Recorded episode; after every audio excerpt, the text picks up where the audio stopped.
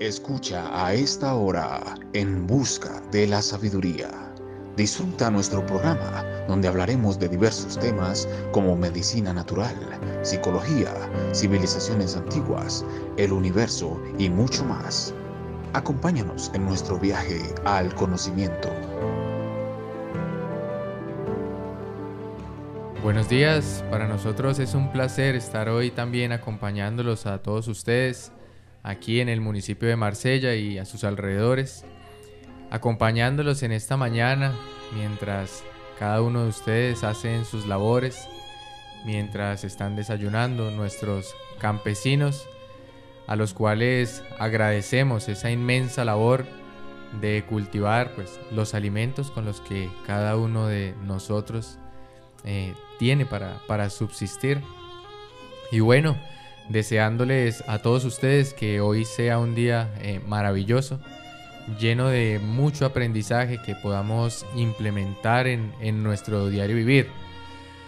Como lo mencionábamos el día de ayer, ya hoy empezaremos a, tocar uno de los temitas que han sido siempre interrogantes a lo largo de, de nuestra historia dentro de las diferentes culturas que nosotros hemos conocido a lo largo y ancho de, nuestro planeta Tierra y en las diferentes temporalidades en las cuales se ha situado nuestra sociedad.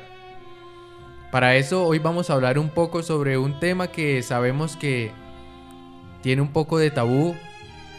Podríamos decir que para muchos podría tornarse un poco hasta fantasioso, pero que afortunadamente gracias a los adelantos tecnológicos, los descubrimientos de los científicos que han venido y, han hecho su labor, pues hoy podemos tocar un poco más profundamente estos temas que para la gente en, los tiempos de antes pues eran actos imposibles. Y que también eh, permanecían ocultos en los textos sagrados de diferentes culturas que han venido a enseñarnos, pero eh, lastimosamente pues a través de los años se ha perdido un poco y la interpretación de nosotros como humanas personas imperfectos aún pues no ha dado las luces que debería tener pues las enseñanzas de estos textos sagrados de las diferentes culturas. Entonces el tema que vamos a tocar hoy es sobre la reencarnación.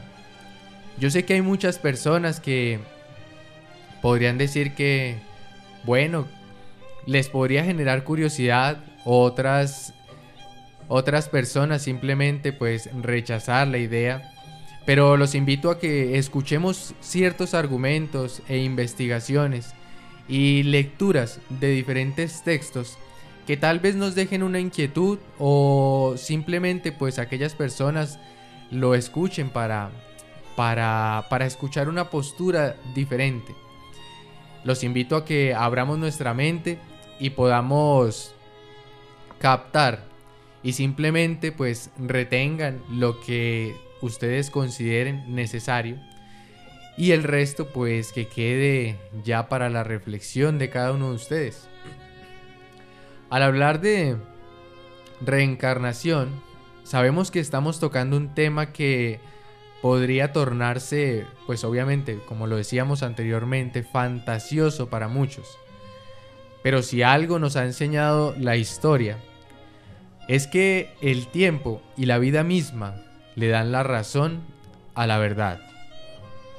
Para empezar explicando este tema, debemos empezar citando la ley de la conservación de la energía, una ley física. Esta ley es la que nosotros nos enseñaban en el colegio. Antes la nombraban como que la materia no se puede ni crear ni destruir. La, materia solamente hace transformaciones, cambia de estados pero nunca podrá crearse más materia de la que hay o destruirse. solamente tiene ciclos de transformaciones.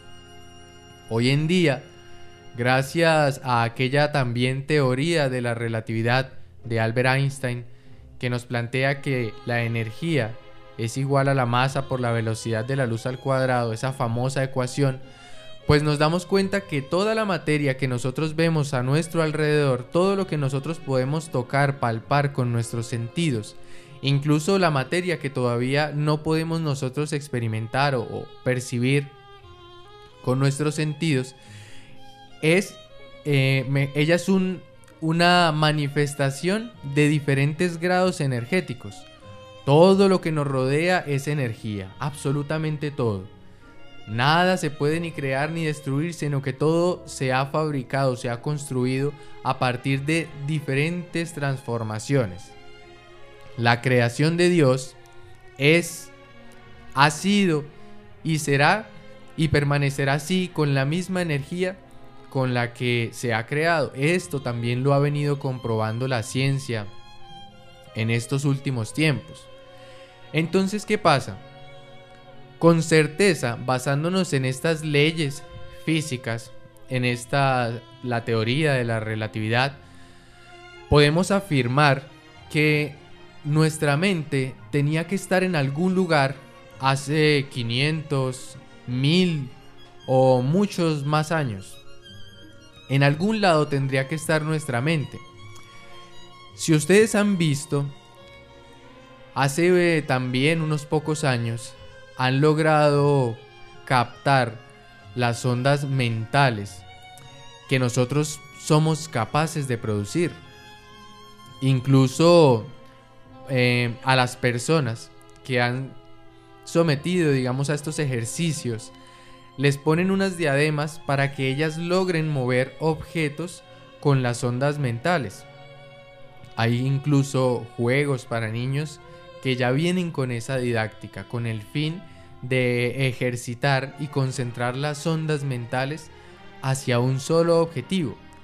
Entonces, lo que nosotros estamos percibiendo hoy en día es que la mente, nuestra energía, esa que nosotros comprobamos a diario que se manifiesta en nuestro cerebro, produciendo ciertas reacciones, también es energía. Y por ende, esa mente nuestra tenía que estar en algún lugar hace muchos años, más de los que nosotros tenemos este cuerpo físico. Y simplemente nos estamos basando en hechos científicos, en hechos que la ciencia hoy en día está logrando comprobar.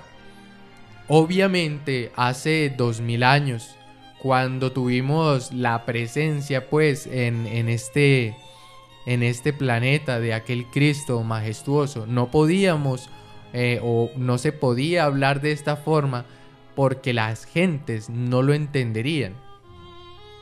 Hoy en día ya tenemos esta capacidad y los adelantos del conocimiento nos han dado esta favorabilidad de hablar sobre estos temas de una manera eh, más sustentada, podríamos decirlo así.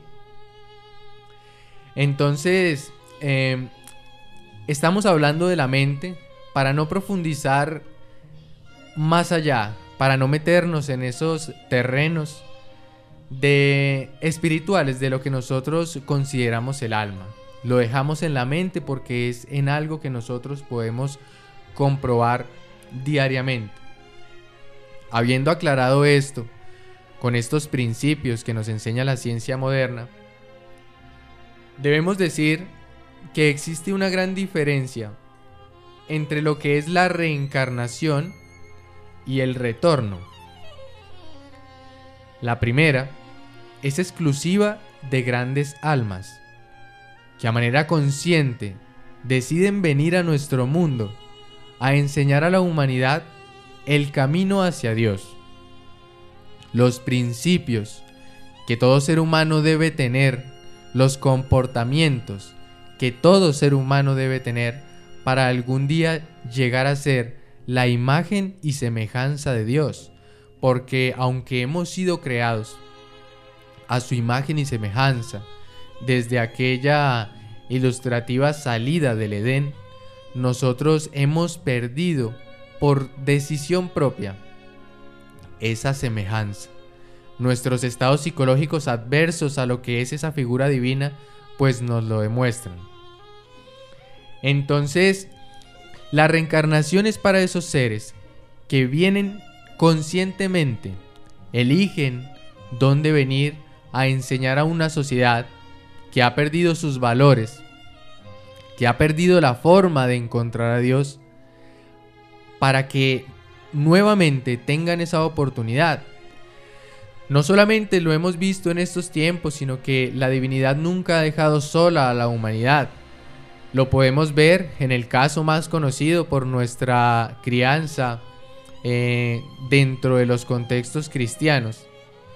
Y es que cuando ya los judíos se habían extraviado de lo que era aquella verdad universal que había transmitido aquel otro mensajero llamado Moisés, pues tuvo que venir ese Cristo, Jesús, para aclarar lo que en otrora ya se había perdido.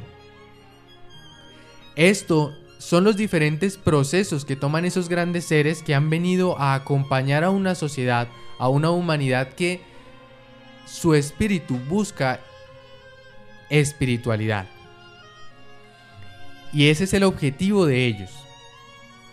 El retorno, que es el segundo término del cual hablamos, ya pertenece a nosotros como humanos imperfectos, que estamos en este, como se dicen algunos, como dicen algunos, valle de lágrimas, donde nosotros tenemos que realizar estos diferentes aprendizajes para algún día hacernos conscientes de lo que es la imagen viva de Dios.